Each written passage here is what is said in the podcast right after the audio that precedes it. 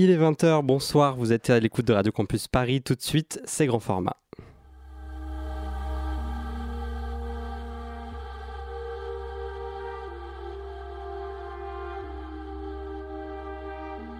Radio Campus Paris, grand format.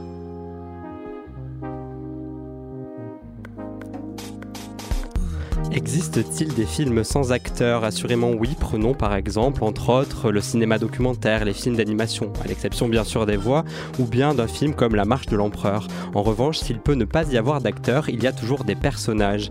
Ainsi, on entend souvent dire ouais, tel élément de décor, c'est vraiment un personnage à part entière.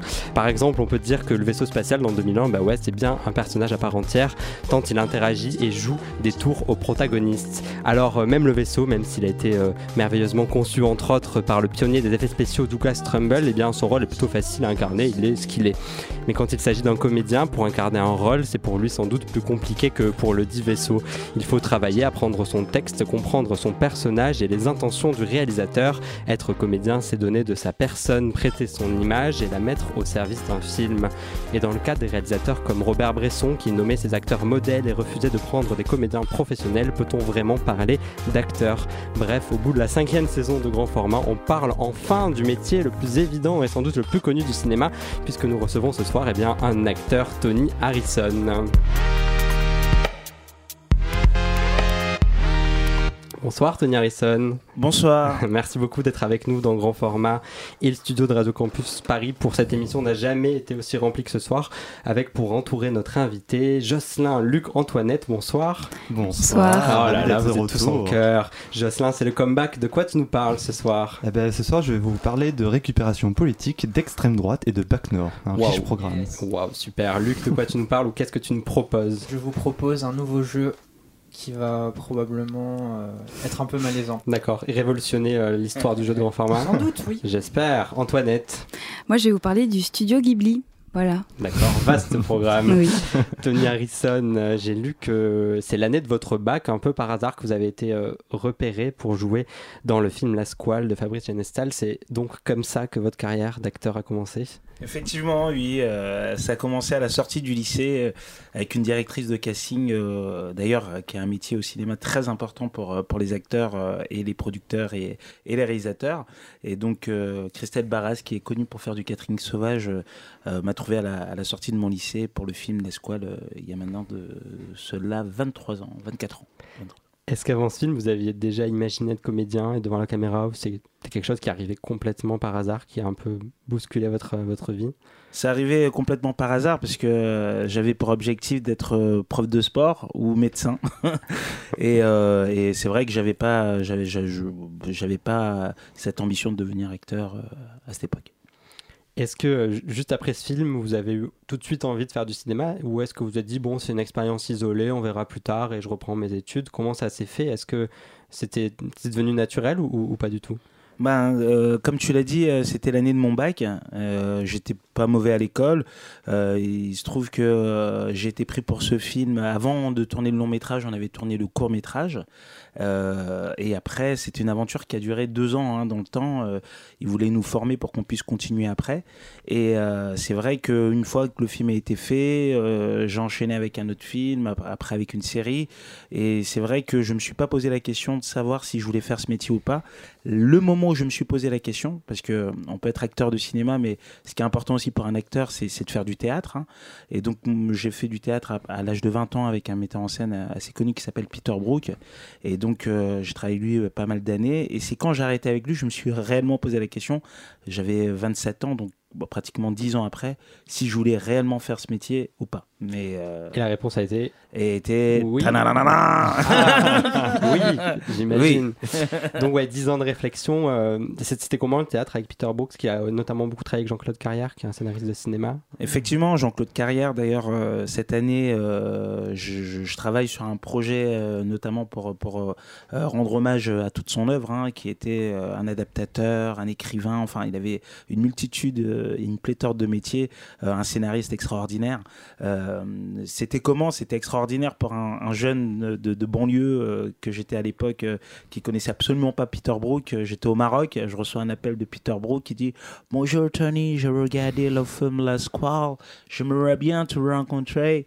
Et euh, je savais pas du tout qui c'est. J'appelle mon agent, agent, hein, qui est aussi euh, un poste très important pour euh, des gens qui font du cinéma, puisque c'est eux qui sont en relation directe avec les productions, les distributeurs, les diffuseurs, etc. Et qui vous donnent vraiment une vision assez complète du, du métier. Et il me dit, mais Tony, tu prends un billet d'avion tout de suite et tu rentres à Paris et tu vas faire l'audition. Et donc, ça s'est bien passé avec Ça s'est bien passé. C'était, on a, on a eu, j'ai eu la chance de faire euh, une cinquantaine de pays en tournée internationale et d'apprendre mon métier aussi euh, aux côtés de Bruce Myers, euh, Yoshio Ida, euh, Sotigu Kuyate et, et, et sur- et Peter Brook, voilà, qui, est- qui, est- qui, est, qui est quand même un être assez intelligent et qui nous a, moi, m'a permis de, d'apprendre mon métier, d'apprendre. Je savais pas du tout qui c'était Grotowski ou Stanislavski, ou ben, je suis, j'ai connu ça parce que je suis allé en Pologne, à Wrocław pour euh, parce qu'il travaillait avec lui avant euh, de jouer à Broadway euh, de enfin je- j'ai- j'ai- ça m'a complètement dénaturé euh, de, euh, de, de, de, de, l'origine et de l'état dans, dans lequel j'étais mais dans le bon sens pas pas dénaturé de ce que j'étais mais dénaturé de ce que je pouvais penser euh, du monde Et j'imagine que le jeu de théâtre a influencé votre jeu de cinéma, euh, l'un dans l'autre. C'est deux manières de travailler qui sont différentes. Comment vous avez réussi à associer les deux hein J'ai dit vous alors qu'on se tutoie depuis tout à l'heure. Comment tu as Bah, associé les écoute, deux Je suis impressionné c'est pour ça. non. Euh, effectivement, c'est deux manières de jouer qui sont différentes parce que au théâtre, on a besoin d'aller chercher le public. On a besoin, on évolue dans un, sur un plateau, un plateau avec un public euh, qui est le quatrième mur. Euh, on doit aller, euh, on- si une salle fait 800 personnes, bon, on est obligé de projeter sa voix pour que 800 personnes entendent. Euh, on est obligé de donner l'énergie aussi pour que les 800 personnes euh, puissent ressentir cette énergie.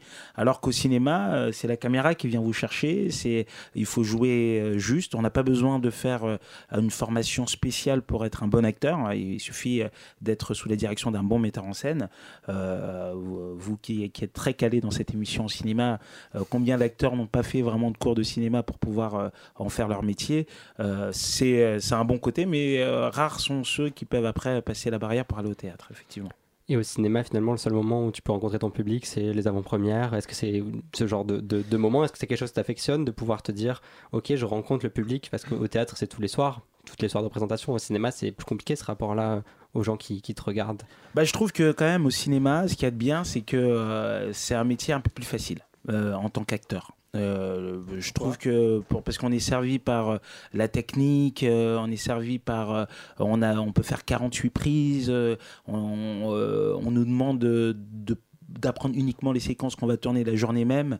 Euh, on est maquillé, on a des, euh, euh, des, des euh, on a de la lumière qui vient avec nous. on a tout un processus technique parce que le cinéma avant tout c'est, une ambition technique et après l'artiste est là pour sublimer tout ce qui a été mis au- autour de lui et donc je trouve que voilà le métier d'acteur au cinéma est, est un peu plus facile que celui de métier d'acteur au théâtre parce que justement au théâtre si tu te loupes il faut gérer euh, le fait que tu t'es trompé euh, sur un mot euh, reprendre le public euh, une pièce peut durer une heure et demie deux heures et ça c'est vraiment euh, euh, par exemple j'arrive bien à faire des bruitages de téléphone par exemple regarde. C'est super bien fait. Donc, euh, donc voilà un peu euh, la, différence. Et après, c'est vrai qu'au cinéma, vous tournez un film, euh, euh, par exemple, là, on parle d'un film euh, tout à l'heure quand tu as fait ton intro, euh, qui a été tourné en 99. Euh, voilà, un film, ça dure dans le temps. On a beaucoup euh, d'avantages au cinéma parce qu'on reste gravé dans la pellicule et, euh, on a beaucoup plus d'écho parce qu'il y a plus de personnes qui fréquentent les lieux de cinéma que des lieux de théâtre. Et donc, on, c'est plus un métier euh, où on, on, a plus euh, de dorure sur l'ego. euh, et ça, c'est cool. Euh, et c'est cool parce que ça se garde dans la pierre. Et, euh, et on peut on se donner à fond pendant deux mois, donner sa vie pour un film et après passer à autre chose. Merci, on, on continue de parler de, de tout ça dans quelques instants, mais je laisse la parole euh, à Oh, c'est Jocelyn. mon tour. ouais, c'est ton tour. Eh bien voilà, pour la chronique d'aujourd'hui, je me suis intéressé au cas du récent BAC Nord. Ce film, réalisé par Cédric Jiménez, raconte le quotidien de trois policiers de la BAC dans leur lutte contre la délinquance dans les quartiers nord de Marseille. Plus précisément, le récit s'intéresse au dessous d'une affaire survenue en 2012 lorsqu'une enquête a été ouverte pour trafic de stupéfiants et raquettes au sein même de la police. Lors de sa projection canoise en juillet dernier, où il était diffusé hors compétition, Backnor a fait grande impression. Je vous laisse écouter la réaction d'un journaliste irlandais. Tendez l'oreille, il a un petit accent. Tout d'abord, en fait, félicitations, c'est un super film, très très très fort. Mais il y a juste une chose qui m'a gêné un peu. Donc, on est dans une année d'élection. Et euh, moi, j'ai vu ça de l'œil d'un étranger un peu. Et je me dis, ah oui, moi, je vais, peut-être je vais me voter Le Pen après ça, quoi. Parce que, voilà.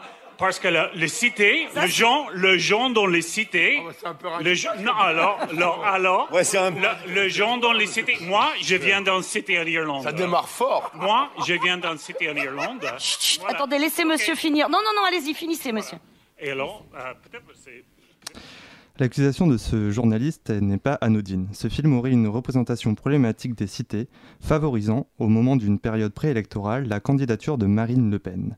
Le réalisateur Cédric Jimenez s'est défendu, affirmant avoir fait preuve de neutralité, ne prenant pas le parti de la police, racontant avant tout l'histoire d'hommes broyés par la machine et trahis par le système. Il rappelle aussi qu'il ne s'agit que d'une fiction, qui n'a pas à dire la réalité ou de mener une radiographie complète de ce que représente la vie en cité. Sauf que, Lorsque le film sort fin août, l'actualité semble lui répondre. Trois personnes, dont un adolescent de 14 ans, sont tuées sur fond de règlement de compte dans cette même cité nord de Marseille. Dans les médias, le film devient un témoignage qui permet de penser les violences dans les cités, jusqu'à ce que les politiques se récupèrent, récupèrent le film à leur compte, dont Marine Le Pen qui, en septembre, envoie ce message sur Twitter. Bac Nord, la réalité, c'est ce film. Allez le voir, prenez conscience de cette terrible réalité et de l'urgence à reprendre la main. Le journaliste irlandais, à qui on riait au nez il y a encore quelques mois, avait finalement senti la chose venir. L'extrême droite a vu dans Bac Nord un film à même de servir son agenda politique. Il faut dire que les habitants des cités y sont décrits comme essentiellement composés de sauvages étrangers, caractérisés par leur violence et leur braillement. L'extrême droite peut alors y trouver de quoi soutenir leur thèse raciste et islamophobe, cette idée qu'une population maghrébine, issue de l'immigration, n'est bonne qu'à la violence, dangereuse même pour la France. Écoutez la réaction de Jean Messia, adhérent au Front National et habitué des plateaux de CNews, qui raconte ici dans Touche pas à mon poste son point de vue sur cette réalité.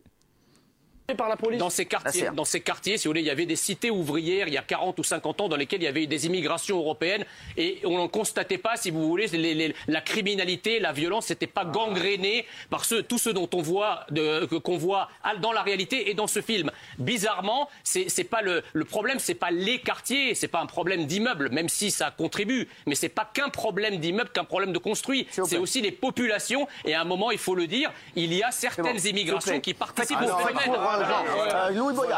Et voilà comment un film peut servir l'agenda politique de l'extrême droite. Évidemment, les intentions du réalisateur n'étaient pas de soutenir ces thèses. La représentation est avant tout guidée par les besoins du récit et ne révèle pas la position politique de son auteur, mais c'est justement ce que je voulais souligner. Par cet angle mort, par ce refus de prendre position, de considérer le film comme objet politique, Cédric Jimenez ne contredit ni les représentations stéréotypées, ni les théories frontistes. Il élabore un produit de divertissement, un très bon film d'action en tant que tel, mais politiquement dangereux. Évidemment, l'influence d'un film est sans doute limitée. Je doute que Bacnor ne fasse élire Le Pen ou Zemmour, mais il participe à un climat politique, à la prolifération de thématiques et de traitements d'extrême droite. Alors maintenant, je vous encourage plutôt d'aller voir Les Misérables de Lajli, qui a le mérite d'avoir un propos politique bien plus pertinent, incarné et sensible. Merci euh, Jocelyn. Tony Harrison, pour euh, réagir à ça, est-ce que c'est pour toi important euh, que les films prennent position justement? Est-ce qu'un film peut permettre de faire de la politique ou au moins de- d'exprimer des, des idées plus sincèrement apparemment que, que Bac que moi je n'ai pas vu? Alors, euh, effectivement, euh, c'est une bonne question. Euh, la culture est-elle politique ou ne l'est-elle pas? La politique fait de la culture ou ne fait pas de la culture? Je pense que la culture fait partie de la politique. Il n'y a qu'à voir les subventions qui sont données, ne serait-ce que par le CNC pour le cinéma. C'est l'argent du contribuable. Donc, forcément, politique et culture font, font, font, font, chemin commun. Et il faut que la culture soit aussi politique. Alors après, le problème, est-ce que c'est euh, de, la, de politique provo- provocatrice? Est-ce que c'est euh, pour euh, de- aller vers un électorat? Ça, c'est autre chose. Moi, quand je parle de politique, de la culture et la politique, je parle de vraie politique et je, parle de vraie culture dans le sens où on est là pour élever les gens vers une réflexion qui... euh, peut permettre à la, au, à la, au peuple euh, d'aller vers le haut, c'est-à-dire la culture. Dans, dans, dans nos cultures, c'est comme en agriculture, hein, euh, on est là pour, euh, pour faire grandir soit, soit, des graines, enfin élever, enfin c'est tout ça c'est positif, c'est fait pour cultiver. Hein. Donc du coup, est-ce que le bac nord, c'est un propos fasciste ou euh, est-ce qu'il a fait ça au service des, euh, euh, de, de, l'extrême droite?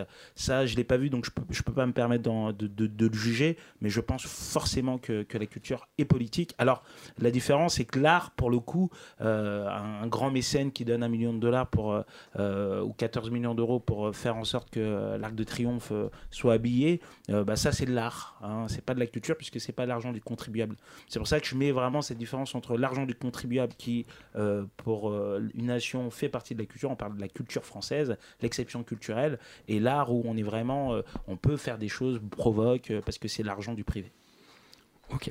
Euh, donc tu fais une différence entre l'argent public et l'argent privé pour euh, catégoriser l'art. Très bien. Euh, à présent, si, si, tu le veux bien, on, va parler de ton premier rôle dans le film La, la Squale, qui a été réalisé par Fabrice Genestal et qui est sorti en 2000. La, Squale, La Squale, c'est l'histoire de Toussaint que tu interprètes. C'est un jeune lycéen violent, baigné dans le monde de, la drogue et des règlements de compte, et qui est amoureux de Yasmine, une jeune fille discrète dont l'admiration n'est pas réciproque. de l'autre côté, il y a aussi Désiré, omnibulé par Toussaint, qui va réussir à le faire craquer. C'est bon, Toussaint, t'es exclu. T'as rien à faire là, tu ressors, s'il te plaît. Attends, comment tu me parles là? Je suis chez moi ici là. Y'a tous mes potes là. Alors tu vas pas commencer? Écoute, fais pas d'histoire, tu ressors tranquillement, il y aura pas de problème. C'est toi qui vas avoir des problèmes là. Et c'est tout à l'heure, j'ai rendez-vous. Alors tu sais ce que tu vas faire? Tu vas dégager. Je te le demande gentiment là. Mais toi, je paye des taxes, mais ils vont te défouler le moule là. Bon, maintenant tu sors, sinon on appelle la police. Attends, mais je m'en bats les couilles de la police Qu'est-ce qu'on me faire Hein? Vous m'emmenez après, bah, moi je reviendrai, je niquerai ta race. Et toi, si tu sors d'ici, bah t'es mort. Tu comprends ça? Je t'ai vu sourire pendant l'extrait, ça faisait longtemps que tu t'étais pas entendu ou ça fait quoi de s'entendre à 17 ans euh Bah écoute, euh, c'est euh, c'est un personnage qui, qui a encore un écho aujourd'hui et même le film, sachant en plus ce, film, on vend encore des DVD encore 20 ans après, mais je rigolais parce que là j'avais 17 ans. Euh, j'en ai 40 aujourd'hui. Euh, du coup, il y a, y, a, y, a, un regard un peu de, de qui a évolué par rapport à, à ce personnage. Et, c'est aussi un film qui, euh, depuis le début, que, que, que j'ai beaucoup de, de, de, plaisir à voir le, le chemin parcouru. C'est pour ça que ce sourire est né. Voilà. Luc? J'avais lu une, interview de toi sur internet, je sais plus sur quel site, mais on te demandait justement si tu euh, si tu gardais souvenir avec tes personnages, s'ils faisaient partie de toi, et tu avais répondu que euh, toi, tu étais un serial killer et que tu tuais tes personnages. Ah je les tue, je les tue. Bah parce qu'une fois que c'est terminé, c'est ce qu'on disait. Euh, euh, je trouve qu'au théâtre, on a euh, beaucoup plus l'occasion de revenir, de faire des allers et retours avec ces personnages. Par exemple, vous jouez une pièce sur une exploitation parisienne pendant, je sais pas, 4 mois. déjà, c'est un temps assez fort hein, par rapport à un film où vous avez 15 jours de tournage, 2, 4, 20, 25, 40. et après, le tournage est terminé. Et après, vous, vous passez à autre chose dans votre quotidien. Tandis qu'au théâtre, par exemple, pendant 4 mois, vous jouez tous les soirs la même pièce. Après, vous allez en tourner un an après. Euh, et, donc, il y a plus de traçabilité sur les personnages. Tandis qu'au cinéma, une fois que vous les. Là, j'ai tourné un film avec euh, Pef, par exemple, euh, qui s'appelle À la poursuite de Jeff Panaclock, où c'est une comédie. Hein. ben, une fois que le tournage est terminé, je me suis rasé. J'avais une moustache sur le film. Ben, j'ai enlevé ma moustache. Je suis allé à la salle de sport. Et, et, voilà, on passait à autre chose. Donc, effectivement, je suis un serial killer pour les persos que j'ai déjà joués. je les tue, je les enterrent et, euh, et revivent à travers la, la péloche. Euh, pour revenir sur euh, la squale, bien que le personnage soit violent, assez méchant, disons vraiment immoral, tu as dû aller chercher peut-être par ses côtés positifs quelque chose qui était en toi à l'époque, puisque tu n'étais pas encore acteur, tu étais vraiment lycéen. Effectivement, c'est ce que je disais au début. euh, J'étais pas acteur, c'est un casting sauvage qui, euh, qui nous a permis de faire ce film. J'ai passé pratiquement 20 essais pour faire euh, ce rôle parce qu'au début, ils savaient pas si c'était un acteur blanc, noir, arabe, indien. Enfin, ils cherchaient un personnage qui pouvait le plus coller à, l'idée dont se faisait le réalisateur. Et effectivement, est-ce que c'était. Moi, j'ai vécu en cité, à Sarcelles, dans le 95-200. Euh, voilà, donc on va dire l'environnement de ce personnage était quelque chose qui m'était familier. Après, moi j'ai eu une éducation assez stricte. euh, j'ai toujours traîné à, à l'époque avec des voyous sans en être un. Euh, jamais mis un, pied dans, une prison ou, euh, ou quoi que ce soit, mais j'en connais un tas qui, euh, qui, qui- qui en ont fait. Euh, donc j'avais vraiment cette distanciation entre l'éducation de ma mère qui était assez rigoureuse et ben, la vie de quartier et du travail, parce que je travaillais au marché. Donc par rapport au personnage de Toussaint, je crois que ce qu'il recherchait le, le- le metteur en scène, c'était pas un vrai voyou, c'était quelqu'un qui pouvait comprendre ce code, mais en même temps prendre du plaisir à l'interpréter. Et euh, je pense que c'est- c'est la direction que j'ai suivie euh, en, faisant ce personnage. Parce que si j'étais vraiment un dur, comme il y, a- des réalisateurs qui aiment bien ça, mais au bout d'un certain nombre de scènes, il y a des scènes euh, qui sont délicates dans le film, où on est obligé de se désinhiber, où euh, on n'a pas besoin d'être un vrai dur. Euh, et est-ce qu'un un vrai dur euh, euh, l'aurait fait de cette manière? Est-ce qu'on aurait pu attraper ces choses-là? Et je pense que c'est ce qui a fait après le succès du film, c'est que justement, on a pris des personnes qui pouvaient interpréter et qui ne l'étaient pas vraiment. Oui, parce que dans, dans le film, il y a des scènes qui sont dures, il y a des scènes de viol, des scènes de sexe. Est-ce que c'est des choses qui, je- j'en suis certain, sont très difficiles à jouer? Euh, comment, comment tu t'es préparé à ça? Comment les équipes t'ont préparé à ça? Euh, J'imagine que même encore aujourd'hui, peut-être c'est, c'est des scènes qui sont toujours délicates à, à jouer. Oui, effectivement, c'est des scènes euh, parce que alors pour ceux qui l'ont pas vu, je vous encourage à aller le voir. Euh, il est- vous le trouvez assez facilement.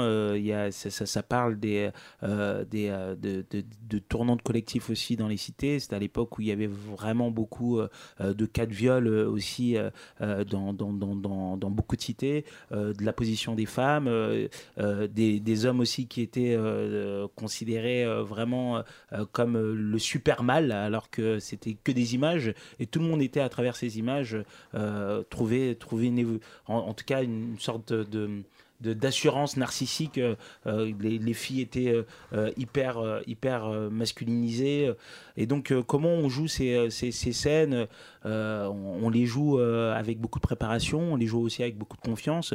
Il y a des doublures aussi hein, sur certaines scènes et après un jeune homme de 17 ans quand on vous fait ce genre de scène ben, euh, vous êtes jeune, euh, vous, vous voyez plutôt euh, la technique aussi qui a à faire. Enfin, c'est pas vrai, les scènes qui se passent dans le film ne sont pas vraies. hein.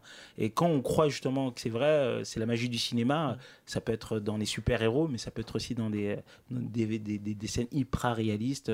Voilà, c'est- la magie du cinéma. Après, vous êtes dans votre personnage et vous faites aussi ce. Vous, vous avez lu le scénario, hein, donc vous savez ce que vous allez faire. Oui, j'a- j'allais venir parce que du coup, tu as été repéré par euh, Christelle Barras. Comment s'est passée cette rencontre et comment tu t'es dit, oui, je vais jouer ce personnage qui est un personnage dur, qui fait des choses vraiment affreuses? Bah, c'est du cinéma. hein. Tu sais, moi j'ai fait un autre rôle qui était euh, très très, euh, euh, qui a fait beaucoup de polémiques. Alors juste, en tout cas, le personnage que j'ai fait était un personnage public dans le mauvais sens parce que c'était Youssouf Fofana. C'était un film d'Alexandre Arcadi et moi j'interprétais Youssouf Fofana. Euh, C'est un film avec Pascal Elbé, Zabou Bretman. enfin, il y avait quand même beaucoup d'acteurs. Cyrus euh, Sylvie Testu, etc. Et donc, moi, je suis très content de la performance que j'ai pu faire dans ce film, mais il y a beaucoup de personnes qui ont cru que j'étais vraiment Youssouf Ofana. Donc, euh, pour répondre à ta question, euh, on fait du cinéma, quoi. Euh, C'est-à-dire, moi, c'est mon métier depuis euh, 23 ans maintenant. Je fais du cinéma, je suis un acteur, donc je suis là au service des personnages.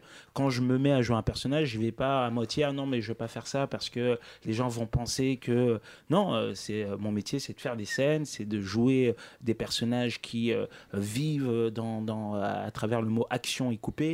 Euh, donc euh, du coup, après, on, euh, je fais vraiment cette distanciation, hein, et c'est ce que je recommande aussi aux acteurs, parce que ça m'arrive de donner certains cours aussi. c'est vraiment cette distanciation entre le personnage et l'individu. une fois que vous avez quitté le plateau, c'est comme si vous disiez, vous disiez à Batman, est-ce que vous êtes Batman quand vous sortez du plateau? Non, non, il sort de Batman, quelle que soit la On difficulté pas, des scènes. Oui, peut-être pas pour Batman, mais euh, demandez, euh, je sais pas, à n'importe quel personnage assez charismatique euh, euh, si c'est le cas. Et c'est vrai qu'à chaque fois qu'on a l'impression que les personnages sont très proches de la réalité, du coup, euh, on va dire l'effet catharsis, un peu purgation des passions ou mimésis, ça ressemble tellement à la réalité que est-ce que c'est difficile? Bah, C'est aussi difficile que de jouer un super-héros comme Superman, sauf qu'il y a la réalité qui, qui prend le pas aussi. Parce que là, en, en question, tu avais, 17 ans, c'était ton premier rôle. Et tu vois, moi, en tout cas, de ce que j'ai remarqué, les acteurs autour de moi qui, sont, qui ont vraiment beaucoup de bouteilles, ils aspirent à jouer des méchants. Et les personnes qui n'ont pas beaucoup de bouteilles, entre guillemets, ou qui connaissent pas le métier, se voient plutôt jouer des gentils. Parce que euh, c'est quelque chose qui peut te coller à la peau et tout. Donc, ce que je me demande, c'est là, tu avais 17 ans, tu connaissais pas le métier et on te dit de jouer quelqu'un euh, de, de méchant, quoi. Parce que tu te dis, ok, super. euh, Oui, bah, le fait de, de jouer un méchant, c'est vrai que quand vous regardez, euh, vous, venez d'un quartier, vous regardez des films, euh, on s'identifie toujours euh, à un héros. Euh, donc moi j'ai pris du plaisir à jouer un méchant parce que c'est un rôle charismatique et un jeune homme à qui on demande de, de jouer un rôle de méchant, c'est vrai qu'il y a vraiment. Après j'ai mis beaucoup d'années à perdre cette étiquette de méchant parce qu'on me demandait après de jouer que des méchants. Donc euh, après j'en ai fait, euh, j'avais- j'ai fait 15 méchants différents. Si vous voulez, euh, là vous n'êtes pas là, il n'y a pas une caméra, mais euh, si vous voulez je vous fais une tête de méchant en une seconde. Là, pas. Et donc du coup j'ai voulu faire d'autres rôles que des rôles uniquement de méchants et surtout des méchants de cité parce que voilà après voilà une fois que vous avez fait quelques rôles de méchants de cité ça tourne un peu autour du même du même champ lexical. D'accord, merci. Euh, Luc, c'est ton moment, le jeu Ah, gênant, le jeu Ah. gênant Ah, pour déjà remplacer Feu le blind test. Oui, Hein. Et je rappelle à tous que le blind test a été banni lors d'une réunion à laquelle je n'étais pas présent. Luc. J'ai donc dû me creuser la cervelle. en réunion, Luc. C'est tout, Oui, c'est la mais seule, je euh, veux- ben, il y en c'est la a, seule on n'en solution. fait plus, on est trop. Ouais, on, est, on est trop calé, on Mais est trop. oui. euh, Allez, le jeu. Alors le jeu, ça s'appelle la soufflette. Euh, aucun rapport avec euh, cette pratique que certains ont pu faire au lycée ou même après. Je vais. On va s'amuser. C'est quoi ce truc vert? On est à la radio, on peut faire ce qu'on veut. Ouais, c'est ça. Non, non, non, je vous rassure, pas de, pas de fumée étrange. Un jeu. Euh, je vous passe euh, chacun votre tour un extrait. Euh, c'est une réplique d'un Mm. film. Ça va couper brutalement à un moment. Ah oui, d'accord. Et ce sera à vous. Donc, soit vous avez la fin de la réplique ou la réponse, et à ce moment-là, bah, tant mieux pour vous. Soit vous ne l'avez pas, et c'est là que ça peut devenir un peu gênant. Ouais. Vous improvisez, ou alors vous, voilà, vous laissez libre cours à votre, à votre imagination. Je vais faire un exemple moi-même Ouais. pour commencer, pour vous montrer un petit peu. Vas-y, Ben. Si seulement tu connaissais le pouvoir du côté obscur. Obi-Wan ne t'a jamais dit ce qui est arrivé à ton père. Oh, il m'en a dit assez Il a dit que vous l'avez tué. Non. Je suis ton père. Oh Ça fristique Voilà, ce genre de... Ok. Et bah c'est parti. Hein. Bon, alors, euh, qui se lance en premier? Antoinette. Allez, Super. Antoinette, tu me donnes un chiffre entre 1 et 4. Je voulais dire 7, mais je vais dire 3. Allez, 3.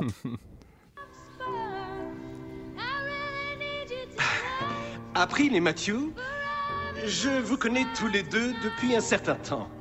Et je suis heureux d'être ici Je aujourd'hui. t'aime. April. Je t'ai toujours aimé. J'aime absolument tout chez toi.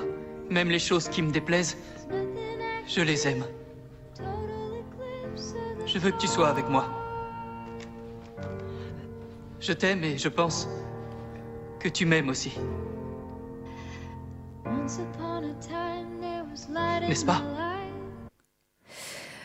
Euh... Comment te dire? Nous ne partageons pas le même sentiment. mais j'ai presque reconnu, mais je sais... Euh, je, je trouve que c'est un- une scène de Grey's Anatomy. Ah ok d'accord. Ah ouais. Putain avec la musique derrière, je croyais que c'était une comédie il musicale. faut vraiment que je te Bah le ouais, dise. aussi. Ah bah Ah écoutez... t'as l'air- t'as l'air chaud, Tony. Oh, ouais, allez, Ouais, Tony. Euh, du coup, t'as le choix entre le 1, le 2 ou le 4. Le 4. C'est hyper théâtral. C'est celui qu'on appelle le loup solitaire. Oui, avant, Le oui. solitaire. Mais je me suis sociabilisé. Pas tant que ça.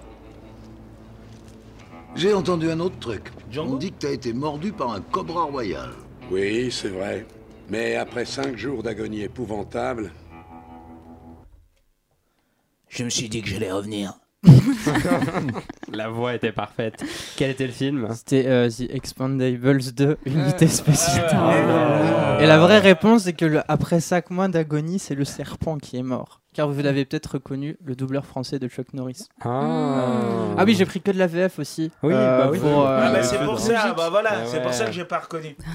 Bon, tu Parce t'en que je bien les regarde qu'en VO les films, donc euh, voilà, ah, je me disais. C'est ça. Ouais, on a un fin puriste dans Bon, le messieurs, studio. qui se dévoue Allez, j'y vais comme ça, je finirai pas sur quelque chose de gênant. Allez, Oh, Théo. non. Un ou deux Ah bah, deux. Il y en a un, il est pour toi. hein. Ah, c'est le 1 ou le 2 Bah, je sais plus. Deux. Ah, c'est pour toi ça. Si vous n'aimez pas la mer, si vous n'aimez pas la montagne, si vous n'aimez pas la ville, Eh bien, allez vous faire foutre. Yes. Ah, c'était facile. Je oh là, voulais je que suis ça tombe content. sur toi.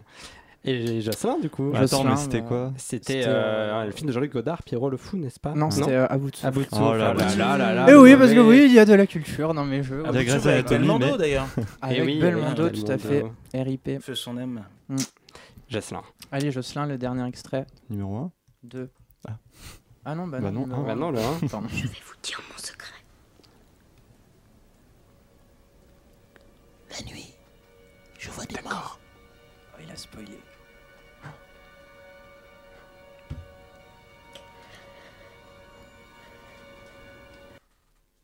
Euh... La nuit, je vois des morts. Je sais pas. tu l'as pas, mais avant Eh, La j'ai gagné je vois des morts. Bon, il faudra couper le micro de Tony la Oui, prochaine voilà. fois, histoire que. euh, Ah, mais c'est ça que j'aurais dû choisir. Bah oui. Alors, c'était quoi Eh bien, c'était le sixième sens Ah, de Night Shyamalan. Ce petit garçon, euh, pas du tout creepy, qui voit des Mhm. gens morts. Bon, eh, c'était euh, c'était bien, non? Ça va Très bon jeu. Bah ouais, hein. c'était Bah, super. ouais. Ouais, ouais, je suis On- content d'être tombé sur un truc que je connaissais. Ça arrivera pas tout le temps. Ouais, bah écoute, dommage. Du coup, Allez. on reconduit Oui, on reconduit. C'est validé. hein. Ah, Ouais, on valide. Très bon jeu, hein, bravo. hein, Allez, on se retrouve dans Merci. quelques Et instants. bravo à vous. Après euh, Dead Already de Thomas Newman, c'est dans la bande Oh. originale du film American Beauty de Sam Mendes.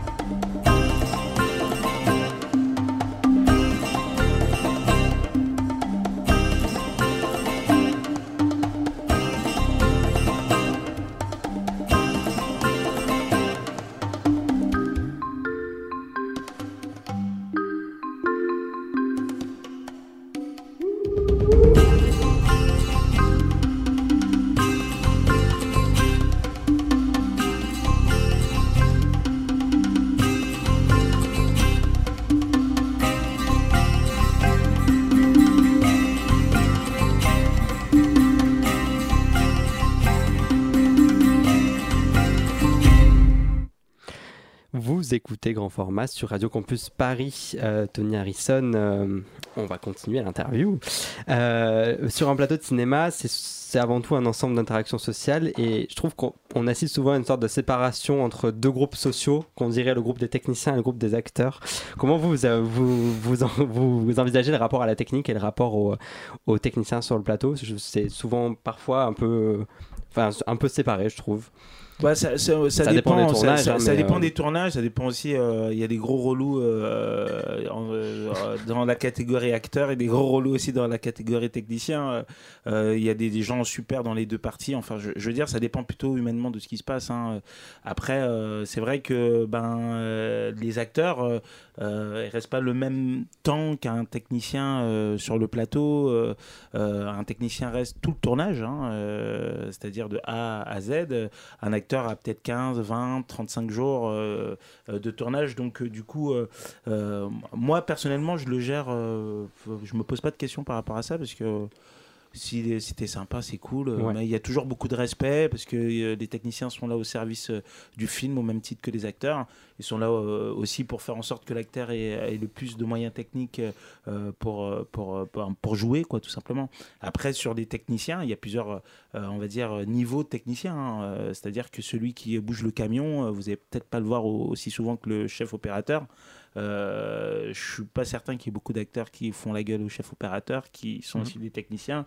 Euh, la maquilleuse euh, ou euh, la costumière, vous n'allez pas avoir le même rapport que celui que le machinot que vous voyez pratiquement pas, ou le troisième machinot que vous voyez pas. Donc, je pense que c'est surtout des rapports humains et que la vérité, c'est que chacun est concentré sur ce qu'il doit faire sur un plateau. On est là pour travailler, c'est pas une partie de, de, vacances, et que chacun doit être concentré pour faire le film et arriver euh, à ce que bah, les images soient les meilleures euh, au montage. Hein, c'est surtout ça.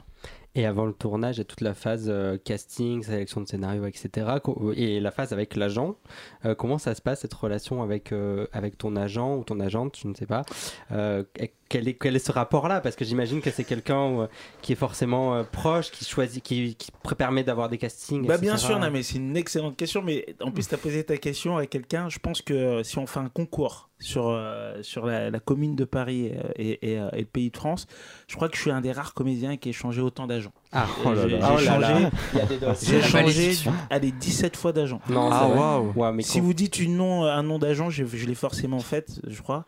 J'en tire pas une, gloire. Hein, euh, je, je, sais pas si c'est super non plus, mais euh, je suis allé chez UBBA, chez Adéquat, chez Babette Pouget trois fois en partant en revenant, chez euh, Intertalent, chez euh, enfin euh, une quinzaine d'agences. Je sais très bien imiter, si, si vous voulez, la voix d'un portable. C'est incroyable ce qui se passe. Et, et, mais je suis très content parce que j'ai trouvé enfin un agent avec qui je, je, pense rester très très longtemps. oui, qu'est-ce qui s'est passé? Pourquoi ça bah, ben, ben, On trouve toujours des raisons, enfin ce qui allait pas, on sait jamais ce qui va, ce qui va pas. En tout cas, les comédiens, on est très. on a besoin d'être câliné on a besoin tout le temps d'être euh, la priorité, même si on sait qu'on ne l'est pas. Hein. Euh, on a besoin d'être tout le temps compris, que les gens soient tout le temps disponibles. Et effectivement, euh, quand on n'a pas les rôles qu'on veut, ou la récurrence des castings, ou si on a tout le temps les mêmes genres de rôles, on se sent incompris et qu'on se sent incompris. Moi, je me suis toujours dit que. Parce qu'il y a beaucoup d'acteurs ont peur de changer d'agent. Euh, dès qu'on en trouve un, on est tellement content qu'on se dit mais si on part de cette agence, qu'est-ce qu'on va faire Comment on va pouvoir faire On n'aura plus d'agents, etc. Vraiment, vous avez quelqu'un devant vous euh, qui a changé 17 euh, fois d'agent. Donc voilà, si vous n'êtes pas content, voilà. Et après, il faut, faut avoir le cran de le faire. Mais c'est, je sais pas une gloire, mais je suis tellement content d'avoir changé autant d'agents pour arriver à l'agence dans laquelle je suis actuellement, qui est AS Talent. C'est Christopher Roba qui s'occupe de moi avec Mathilde Barge. Euh, qui, qui euh, enfin l'équipe est super, je me sens bien, euh, ils comprennent exactement ce que je veux. Donc et c'est pourquoi je vous dis ça parce que c'est important de se sentir bien avec un agent parce que c'est l'agent qui va vous représenter par rapport à tout l'environnement de ce secteur du cinéma parce que c'est c'est un secteur professionnel. Donc, du coup, il y a forcément des informations qu'un comédien peut pas avoir. Un agent a des relations avec des diffuseurs, des programmateurs de chaînes, des distributeurs, des réalisateurs, des agents de réalisateurs, des scénaristes. voilà, ce qui fait quand même de ventes internationales et même d'autres agences internationales, si bien que c'est un réel métier qui vous permet d'avoir quelqu'un qui peut avoir tout cet environnement et quand il y a un rôle, il arrive à capter euh, une information qui peut euh, vous, vous advenir en tant que, comédien, bah, un agent, ça sert à ça. Et ça vous permet aussi d'avoir un contrat, donc juridiquement, d'être encadré par la loi, parce qu'un comédien est salarié, et donc du coup, euh, quand il fait un film, bah, il a un contrat avec des déclarations de charges sociales, avec un cachet, avec des conditions par rapport à, la sortie du film, participation, le nombre de jours de tournage, voilà, un cachet, ça se négocie, donc un agent est là pour ça, et aussi euh, est là pour euh, voguer, euh, aller sur cette vague quand vous faites un film, essayer de vous proposer sur un autre film, essayer d'avoir le contact du réalisateur parce qu'il a pris le rôle principal pour avoir un autre rôle secondaire. Donc voilà, c'est tout un environnement qui est complexe, qui est hyper, hyper intéressant. Pour moi, un comédien, s'il ne connaît pas ses droits, ou un technicien qui ne connaît pas ses droits dans le milieu du cinéma ou dans n'importe quel milieu, même s'il fait de la boulangerie, de la pâtisserie ou quoi que ce soit, pour moi, c'est quelqu'un qui part vraiment avec un clou, un clou dans le pied. Et après l'agent, il y a une autre relation qui est importante, c'est avec les directeurs ou directrices de casting. Comment ça se passe? Parce que c'est un peu des gens qui euh, ont un peu le droit dit de mort sur, votre, sur le rôle, sur tel film, avec le réalisateur ou la réalisatrice, ceux qui décident. Comment ça se passe cette relation? Est-ce que c'est plutôt des gens à craindre ou est-ce qu'on plutôt il faut être ami avec Alors, de casting c'est une très bonne question. Euh, j'ai, la chance d'évoluer dans ce métier depuis euh, plus de 20 ans maintenant. Et euh, c'est vrai qu'au bout d'un moment, les directeurs de casting vous connaissent parce qu'ils vous ont vu. Euh, euh, alors, il y a des très bons directeurs de casting. Alors, qu'est-ce que c'est qu'un bon directeur de casting? C'est un directeur de casting qui va faire des choix de films très intéressants, qui va pouvoir voir ce que veut un réalisateur, lui proposer des choses auxquelles il ne s'attendait même pas, recevoir les comédiens, les, les dans un point particulier de détente où ils vont pouvoir tout donner, encourager le comédien à vraiment se donner au maximum euh, en termes de jeu pour pouvoir et, d'engagement pour pouvoir proposer ce qu'il y a de mieux pour le rôle. Comme ça, quand le euh, réalisateur va regarder euh, le casting, il va pouvoir faire de manière optimum son choix. Et c'est un, casting qui a des, visions. Il n'a pas besoin de voir 400 000 personnes. Il sait à peu près comment guider le réalisateur pour pouvoir. Et effectivement, nous, quand on est comédien, on arrive chez les directeurs de casting, on prépare le texte, on le révise plusieurs fois, on essaie de trouver des répliques qui peuvent nous aider pour certains rôles, si c'est le rôle principal, ou des coachs, pour faire en sorte que quand on arrive euh, à l'heure du rendez-vous, parce qu'il faut arriver à l'heure à nos apprentis comédiens qui sont à notre écoute. Euh, il faut connaître son texte, ça je l'ai dit aussi. Et donc, une fois qu'on arrive au rendez-vous, on a qu'un seul objectif, celui de réussir ce casting en se donnant au maximum. Alors après, on est pris, on n'est pas pris, c'est autre chose. Donc, euh, mais les directeurs de casting, pour nous comédiens, c'est exactement notre, notre, notre allié il hein, ne faut pas le voir comme un ennemi, c'est un, allié qui, si vous donnez tout, euh, il va voir que euh, vous vous donnez au maximum, vous êtes un bon acteur et qui va vous rappeler pour d'autres rôles, même si vous n'êtes pas pris pour le casting sur lequel il vous voit. Et donc, pour ton premier film, tu as rencontré Christelle Barras, qui a aussi fait le casting des Olympiades, dans lequel, euh, dans lequel tu joues, le film Effectivement, Du coup, c'est une relation sur, sur 20 ans où tu l'as recroisé, j'imagine, c'est une vraie relation oui, professionnelle. je l'appelle ma maman cinéma, mais, mais ah. au-delà au -delà, au -delà de Christelle Barras, il y a des très bons directeurs de casting comme Nathalie Chéron. Euh, ah, on l'a reçu, dans l'émission, Nathalie Voilà, c'est une ancienne, euh, euh, comme, comme Olivier Carbone, qui, qui, peut être décrié aussi, mais qui, qui est un bon casting, comme Stéphane Finot, comme, etc., etc. Je ne vais pas faire la pub pour tous les bons directeurs de casting qui sont au micro, hein. de Closel, par exemple. Enfin, il y a... mais, mais par contre, je pense que ce qui est intéressant, c'est que quand vous vous donnez au maximum, que vous êtes pris, que vous soyez pris ou pas pour le film. L'important, c'est que le casting sache que vous êtes un bon comédien ou une bonne comédienne. Et c'est ça qui va faire en sorte qu'un casting va vous appeler euh, euh, un an après, deux ans après, parce qu'un comédien doit passer des castings pour sentir exister, pour essayer d'aller décrocher des rôles. Euh, voilà, c'est ça un comédien, parce qu'une fois que vous avez fait un film, vous, vous en fassiez un autre. C'est comme ça que vous. c'est un métier, donc vous avez besoin, pour vivre, pour payer votre loyer, vos factures, vous avez besoin de tourner.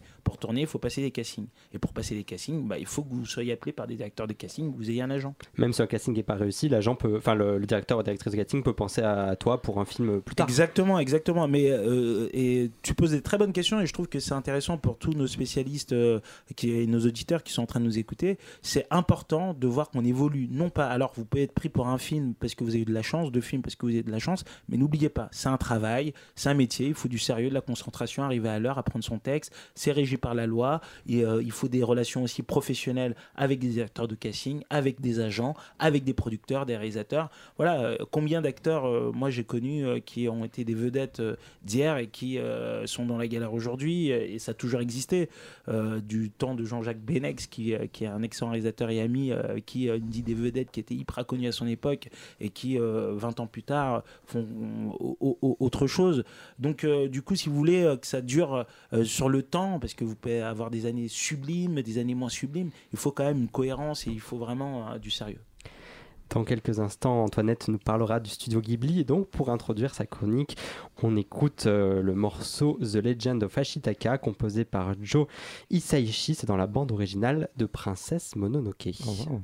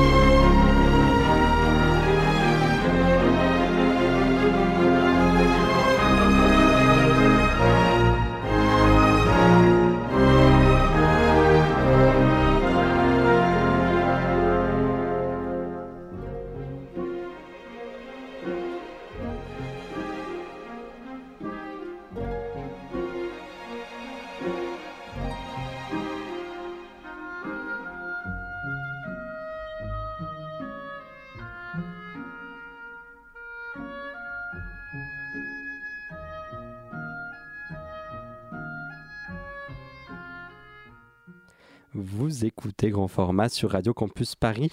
Antoinette, tu nous parles donc de Princesse Mononoke, dont on vient d'entendre un morceau de la bande originale? Alors, c'est mon film que. préféré. Oui, c'est ton film préféré. Mais euh, voilà, pour ceux qui nous écoutent, c'est mon film préféré. Euh, réalisé par Hayao Miyazaki. Alors, il n'y a pas longtemps, je suis tombée sur un article de Topito qui comparait Hayao Miyazaki à Disney. Du coup, je me suis un peu penchée là-dessus. Alors, petit point sur Hayao Miyazaki, qui est un réalisateur de films d'animation, créateur du plus gros studio d'animation japonais, le studio Ghibli. En film, c'est Voyage de Chihiro, Princesse Mononoke, Mon voisin Totoro, Château ambulant, et j'en passe. Et pourquoi vos enfants doivent regarder des films du studio Ghibli plutôt que des Disney? Alors oui, parce qu'on met souvent en parallèle ces deux studios d'animation parce qu'ils ont une renommée mondiale. Donc tout le monde connaît Disney, La Belle au Bois dormant, Blanche-Neige, Peter Pan, Mulan et j'en passe. Si grossièrement on résume la trame narrative commune des films Disney, on a un personnage qui, suite à un traumatisme, souvent la mort de ses parents, se retrouve bah, sans rien et grâce à l'amour, il s'en sort. Par exemple dans Le Roi Lion. Et si grossièrement on fait la même chose avec euh, les personnages du studio Ghibli, ce sont des personnages qui sont confrontés à la dureté de leur monde et qui mènent une quête pour sauver ce monde ou le changer. Et l'amour a aussi une place importante, mais il est pudique, enfantin ou impossible pour l'équilibre des choses, par exemple dans le voyage de Shiro. Donc Disney euh, place l'amour avec un grand A en finalité. Trouver l'amour, trouver son prince. Alors bien sûr, il y a des exceptions, comme euh, Mulan par exemple, qui elle va sauver sa patrie contre les Huns et accessoirement tombe amoureuse d'un prince. Bon, ça va, on lui pardonne parce qu'il est pas si mal ce monsieur Shang. Chez Ghibli, on s'inspire grandement du folklore japonais qui est poétique et mystérieux, avec ses divinités, ses samouraïs, ses esprits. Et chez Disney, bon, les premiers films s'inspirent du folklore allemand. Alors j'ai rien contre ça, mais là encore Miyazaki parle de l'histoire, de la culture de son pays en y ajoutant une pointe de fantastique. Il parle de la guerre, des bombardements, du shintoïsme et des valeurs japonaises. Ensuite chez Disney, on reste sur une perception très manichéenne. La lutte contre le mal est souvent au cœur et moteur de l'histoire. Donc les gentils sont gentils, les méchants sont très méchants et représentent le mal. Par exemple, Jafar, Scar ou encore Cruella, qui rien qu'à son nom et à son apparence dévoile qu'elle est mauvaise. Les méchants sont moches, ils sont grossiers, ils font le mal pour faire le mal. Chez Ghibli, les traits sont plus confondus. Par exemple, dans La princesse Mononoke, la méchante, entre guillemets, détruit la nature pour soutenir le progrès humain et continuer à entretenir et protéger les lépreux et les prostituées qu'elle a sous son aile. Les personnages peuvent souvent faire peur et être finalement gentils. Par exemple, dans Le voyage de Shiro, le personnage sans visage, ou le robot dans Le château dans le ciel. Niveau musique, d'un côté comme de l'autre, chaque studio compose sa propre musique. C'est bien, et ce qui est encore mieux, c'est que chez Ghibli, ils ne passent pas leur temps à chanter leurs émotions. Et ce sont des musiques contemplatives, elles habillent et embellissent les moments. Donc vos enfants ne passeront pas trois semaines à chanter Libéré, délivré dans votre voiture. Point positif. Et eh oui. L'argument fatal. Chez Ghibli, on place le spectateur en élément actif il doit réfléchir pour comprendre les enjeux de l'histoire. Donc bon, euh, je déconseille pour Timéo 4 ans, ça risque d'être un poil compliqué pour lui. Pour lui, je conseille plutôt Pogno ou Totoro, qui sont un peu moins durs et plus simples. Par contre, pour Clara, 9 ans, qui se pose des questions sur le monde, c'est parfait. Des questions actuelles comme la lutte pour préserver l'environnement sont au cœur des problématiques. Elles sensibilisent, dénoncent et surtout donnent de l'espoir aux enfants sans mentir sur le monde. Alors c'est beau, c'est dur, on se sent seul des fois, mais tout est possible si on met le cœur à l'ouvrage et qu'on s'attarde sur les merveilles de la vie. Alors je vous ai convaincu alors attention, hein, je dis pas qu'il faut arrêter de regarder des Disney. C'est vrai que les films Disney plus récents sont plus modernes et posent des questions plus complexes, mais n'hésitez pas à varier avec euh, ceux du studio Ghibli. Par exemple, Kim Tak, qui sort fin 2022 et qui est attendu après plus de 6 ans de travail. Merci Antoinette. Ben, on a très envie de revoir, même adulte, euh, des ben films du studio Ghibli. Mhm. Euh, Super, hein Ouais. Tu as aussi. Euh, c'est super. C'est super. Tony, tu as aussi euh, réalisé des courts-métrages. Euh, qu'est-ce qui t'a poussé à franchir cette ligne-là et de te mettre du côté du, du réalisateur et plus du comédien? Effectivement, la, réalisation, au bout d'un. C'est un peu comme. enfin, moi, je l'ai vécu comme ça. Hein. c'est un peu comme quand vous êtes boulanger. Au début, vous apprenez à faire le pain, voilà, vous vendez votre baguette, et après, vous avez envie d'avoir aussi votre propre boulangerie, quoi et dans tous les cursus un peu professionnels, quel que soit le métier, euh, voilà, euh, une fois que vous faites ça depuis un certain moment, vous avez envie, euh, voilà, d'évoluer dans d'autres axes de votre activité. En tout cas, moi, je l'ai vécu comme ça. Et mon premier court métrage, c'était Brouillard sur une jeune femme qui perd la vue. c'était un, court métrage très court, hein, de 4-5 minutes. Après, j'en ai réalisé un autre. Après, j'ai réalisé l'écran de Max sur l'addiction aux jeux vidéo. Et, et à chaque fois maintenant que je réalise un court métrage, je mets en scène aussi une pièce de théâtre qui va avec. Et dernièrement, euh, d'ailleurs, euh, où euh, j'ai la chance d'avoir Antoinette Géré qui a fait cette superbe chronique qui a le rôle principal du film qui s'appelle Clean, qui est un film sur le thème de l'environnement, qui est un court métrage qui, dont la première sera le 17 novembre dans le 9e arrondissement. donc le, passage à la réalisation a été fait pratiquement naturellement, comme si voilà, au début vous chantez et après vous avez envie d'écrire les paroles de vos chansons. Est-ce que du coup le fait d'avoir été comédien, ça te permet, tu sens que ça te permet de mieux diriger les acteurs qui jouent dans tes films Est-ce que parce que tu as cette expérience, toi, d'avoir vécu d'être dirigé par d'autres réalisateurs? Alors, euh, moi, personnellement, je sais que ça m'a aidé parce que euh, c'est vrai que le fait euh, d'être acteur, ça permet de comprendre la psychologie ben, d'un acteur qu'on a devant une caméra, essayer d'avoir une sorte d'écoute et de confidence que quelqu'un qui a jamais joué devant une caméra ou bien foulé une scène peut avoir de manière naturelle. donc, ça donne vraiment un élan supplémentaire et on met un, peu plus de choses dans le jeu que uniquement dans les moyens techniques. C'est-à-dire que voilà, on sent tout de suite comment on peut essayer de pousser le comédien pour arriver à donner quelque chose de l'ordre de l'interprétation. du coup, tu arrives quand même à te concentrer aussi sur la technique, à apprendre d'autres choses. Est-ce que tu n'as pas cette déformation de te dire le jeu, c'est vraiment quelque chose qui est très important? Comment tu arrives à, Comment tu en es venu aussi à découvrir un peu plein de métiers que tu n'avais pas forcément l'habitude de rencontrer en étant comédien ah, Moi, j'ai toujours été très curieux, c'est-à-dire que j'ai toujours été euh, très euh, curieux, j'ai toujours voulu euh, savoir quelle caméra filmait, comment on faisait un montage, quel axe, quelle focale, c'est quoi cette machine pour faire des travelling. j'ai toujours été très curieux, donc du coup, la technique me fait absolument pas peur. Au contraire, après, je suis pas un technicien, je suis pas un réalisateur technicien qui veut des plans de malade mental. Euh, c'est vrai que j'axe plutôt euh, ma recherche sur, euh, sur, sur, sur, la narration et sur le jeu et, et, sur l'émotion. Voilà, c'est un peu, mon, type de réalisation est plutôt posé sur celui-là. Mais c'est vrai que, que, que, j'aime ça. Et du coup, pour projet, tu as envie de faire un, long métrage en tant que réalisateur, à un moment ou à un autre, c'est, le but? Oui, oui, il y, en a, y, en a deux qui sont, qui sont en cours, voilà, dont un qui est en cours de production. Euh, oui, donc euh, oui. Euh, après, je ne sais pas si je vais réaliser plusieurs films. À chaque fois, je dis ça, c'est comme la mise en scène. Je fais de la mise en scène aussi au théâtre. J'en ai fait six. et à chaque fois que j'en fais une, je dis ouais, c'est terminé. Mais bon, mais c'est la vie. Il faut aller euh, quand j'ai quelque chose à dire, quand j'ai quelque chose. Je, suis un artiste entrepreneur, donc euh, j'aime j'aime aller de l'avant, j'aime raconter des histoires, j'aime euh, être émerveillé aussi par le fait de, de, se dire on va se battre pour quelque chose parce que cette chose a du sens et si je le fais pas, bon ben je m'en vouloir donc je le, je le fais.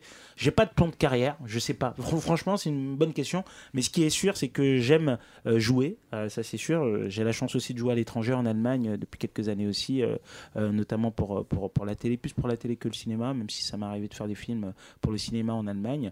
Euh, mais la, réalisation, euh, voilà, j'aime beaucoup ça, mais j'ai pas de plan de carrière. Les, projets viennent, j'ai la chance de vivre de mon métier, euh, de, de, réinvestir l'argent que je gagne pour développer des projets aussi. j'ai la chance d'avoir des structures aussi.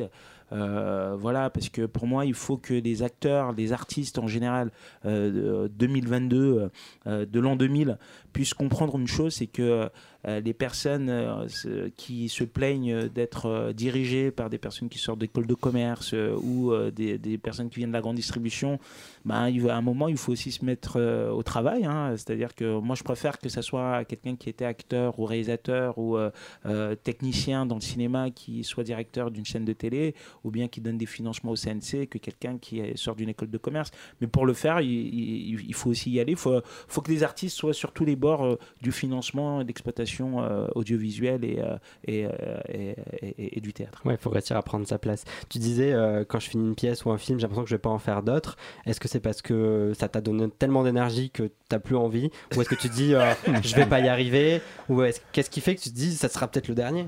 Non, parce que c'est tellement intense, c'est tellement intense, et, surtout, moi, je suis plus, j'arrive pas à faire les choses qui n'ont pas de sens pour moi, en tout cas, parce que ça demande tellement d'énergie et d'argent de faire quelque chose euh, que si vous voulez, euh, si ça n'a pas de sens, et s'il n'y a pas une impulsion qui vous dépasse vous-même, si c'est pas, en tout cas pour moi, euh, par exemple, je je, pourrais pas faire quelque chose uniquement de commande si ça ne répond pas à quelque chose qui a un sens pour moi.